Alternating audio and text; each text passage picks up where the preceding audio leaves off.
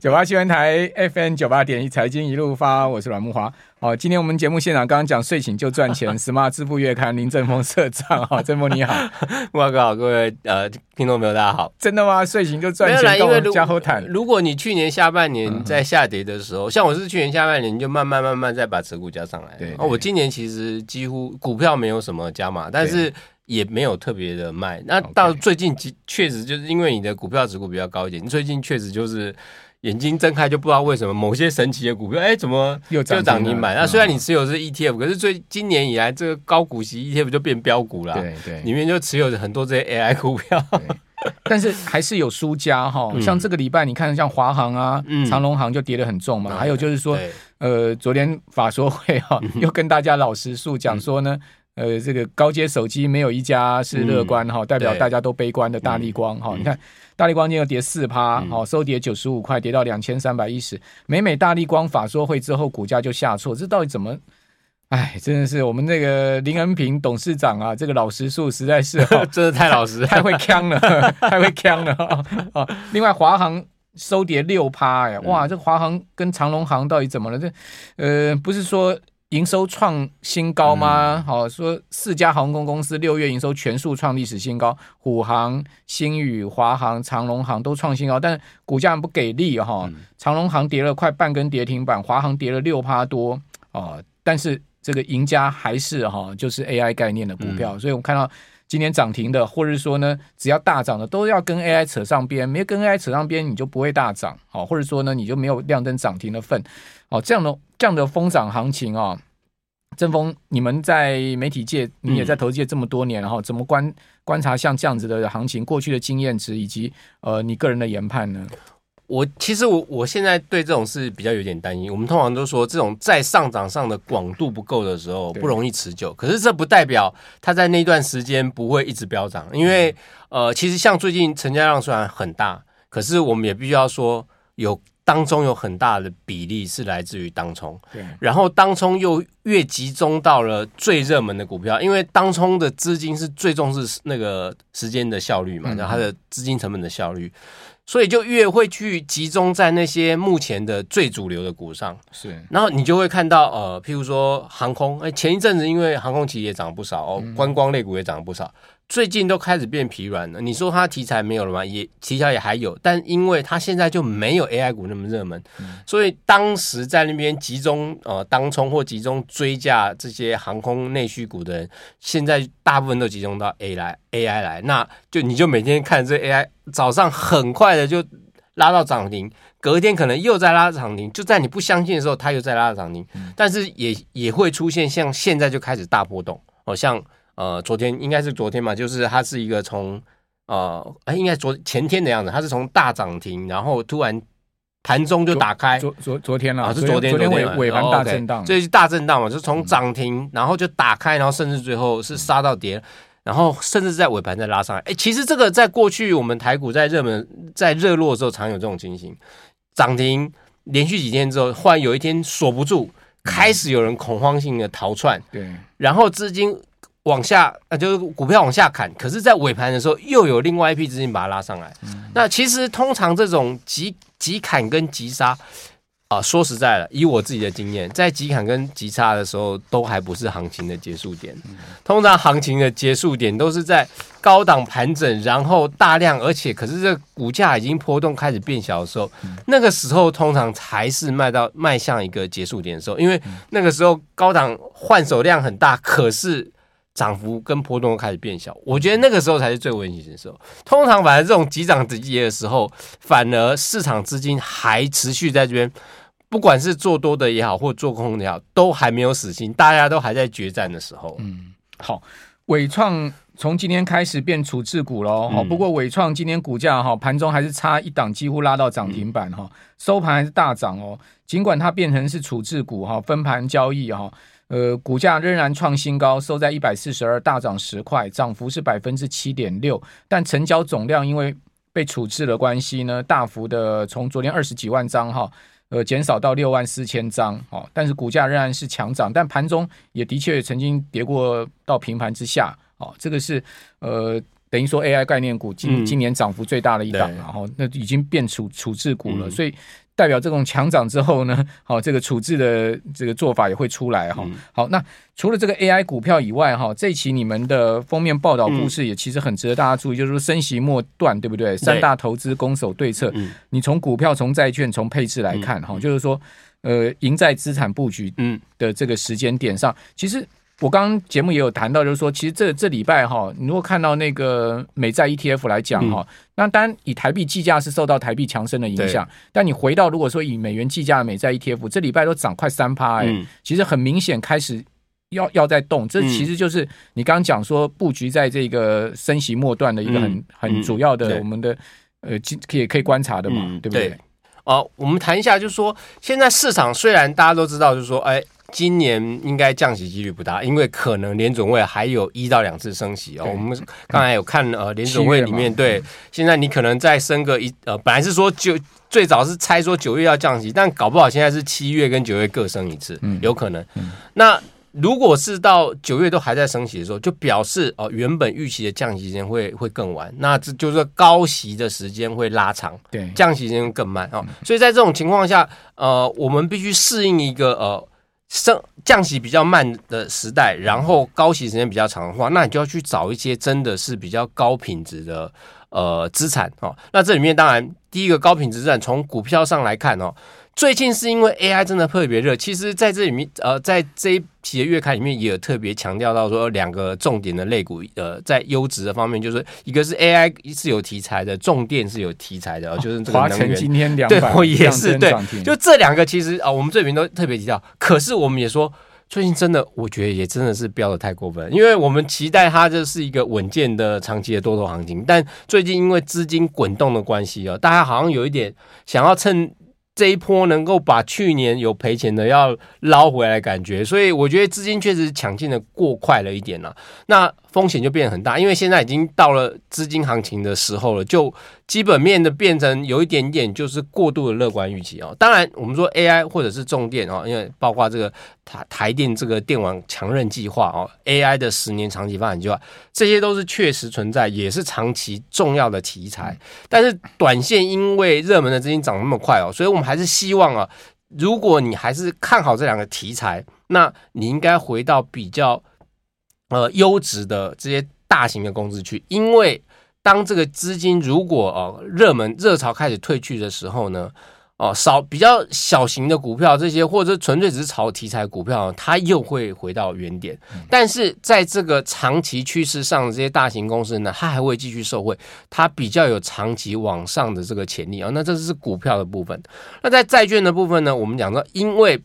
降息会呃持续的时间可能会比较晚，所以。在高信评的这个债券哦，不管是呃公债，当然是美国公债是高信评的啊。那你如果是一些投资等级的公司债，他们利率又更好一点，这些也是你可以考虑的。因为你即便它没有价差可赚啊，但是它在比较高的利率水准下，因为随着这个利率如果再拉长一点的话，它可能买到的。债券的这个到期值率又会更高啊，那你领息的情况下，你还是可以得到一个相对稳健的收益。那随着当然，如果也许你在领了一年、一年到一一年多，甚至两年之后，这个高息领完之后，它开始又走一个降息循环的时候，哎、嗯，那时候这个资本利得又出来了哦，所以也就是说进可攻退可守的一个一个做法。其实它。暂停过去的经验，暂停升息那一段时间，资本利得就可以。对，其实因为就会有一些降息，对，因为开始在领先布局，就总是市场有一些资金会觉得，哎，等你真的降息，可能有更多资金抢进去。那尤其债券是法人在买的，法人买的时候，如果太多的资金同时抢进去，它的波动会更大。所以有些人会提前卡位，他觉得我不差这一点时间，损失或者有些人会分批买。对对对，他会分批买，所以有时候通常大概降。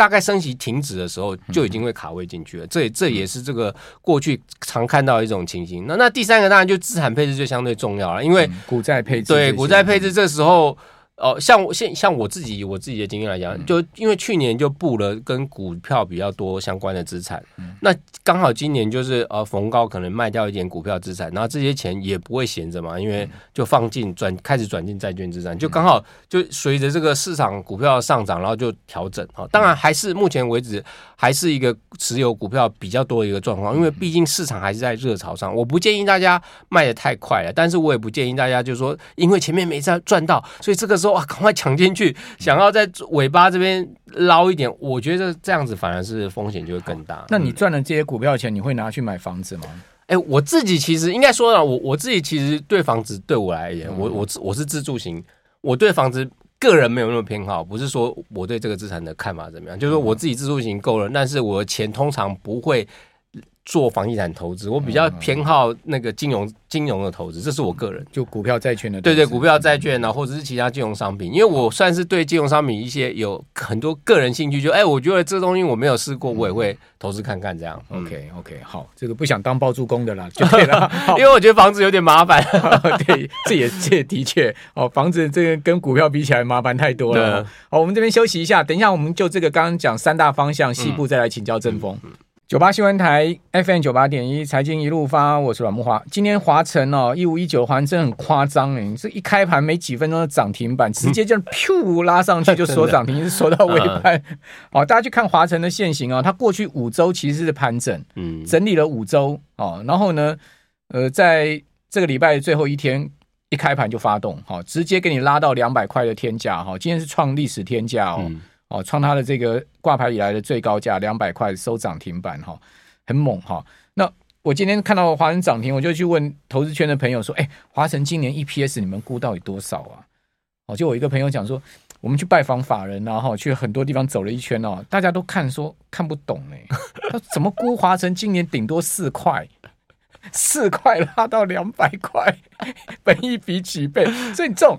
这种哈，今年的股票哈，如果你用这个本益比的观念去买哈，你真的买不下去。五十倍这种重电股，你怎么可能买得下去嘛？现在它它真的是给你拉到涨停啊！现在都涨一股气势的。对啊，嘿，对，你你你你买得下去吗？我不会，我没办法，我没办法。我说真的，我因为我这几年的投资是越来越重视在就是在比较呃低档或者交易量比较少的时候去进场，然后到了高档像这种时候大波动的时候，我的态度都是。不会太早急着卖股票，就是看它到底这个资金动能会释放到什么程度。那这次说真的，我也很惊讶，我光是那那个光是像伟创或者是这个广达。这也是吓到我，它可以长成这样。我我说真的，因为我自己是还蛮喜欢 AI 这个题材。我其实好几年前就开始在留意广达，他其实很早，林百亿很早就说啊，他对 AI 的很热衷啊，要投入什么。六年前，六年前对对，那那时候其实我就已经有在注注意这起来，而且买进广达。对，但是我也必须说，他这一波涨的实在连我都觉得很恐怖。哎。我们有访问那个财讯双周刊副总编辑林宏达嘛，嗯嗯、他其实也跑广达，也跑这些这个半导体公司嘛。嗯、我记得去年吧，哈，还是今年上半年，我们曾经宏达来讲过广达，说啊，广达布局这个车用中控系统啊，布局这个呃电动车的中控系统，布局的很成功，然后进入到 AI。那时候广达七八十块钱嘛，那就七八十块那边盘盘盘很久，啊、但是股利很不错了。对，股利很不错，那 EPS 也不错，但是股价不涨幅不大。对啊，嗯、就七八十块那盘。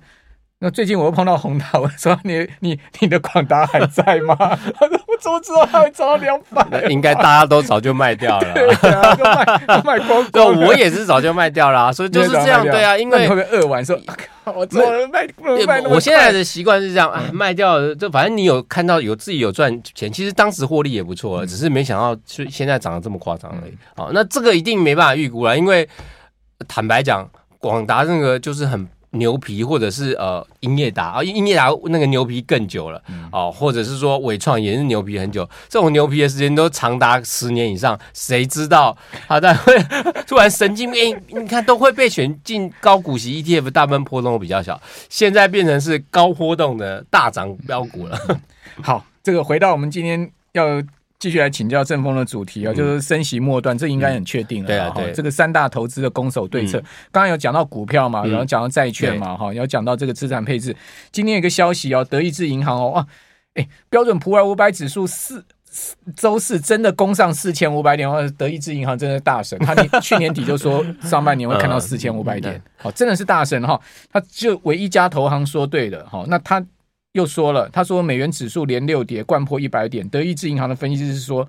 是卖出美元的时候。嗯，这个美元确实是，我觉得现在真的要注意哦，因为根据过去的经验啊，如果美国的升息的上限已经开始出来的时候，就是说大家几乎已经确定美国升息的顶的时候，那美元就会开始走弱。过根据过去的经验，大部分都这样。那这一次虽然我们说，哎，升息还没到顶，也许还有一次到两次，可是有一个很重要的讯号出来，就是通膨确实居然已经降到了三趴哦，美国通膨降到三趴，那这跟大啊联准会长期的这个目标两趴已经非常接近，而且它这个下跌趋势现在看起来。也好像还没有结束哦，也就是说，在这种情境之下，如果在下个月继续呃下跌，或者是维持在三帕左右，大家都大概可以预期，就是升息应该呃到了一个。上限的这个线大概应该是确定了啊，不至于再有说啊还有第二波的大升级的这个状况啊。那美元确实根据过去的历历史经验，就会开可能会走到一个下行的周期。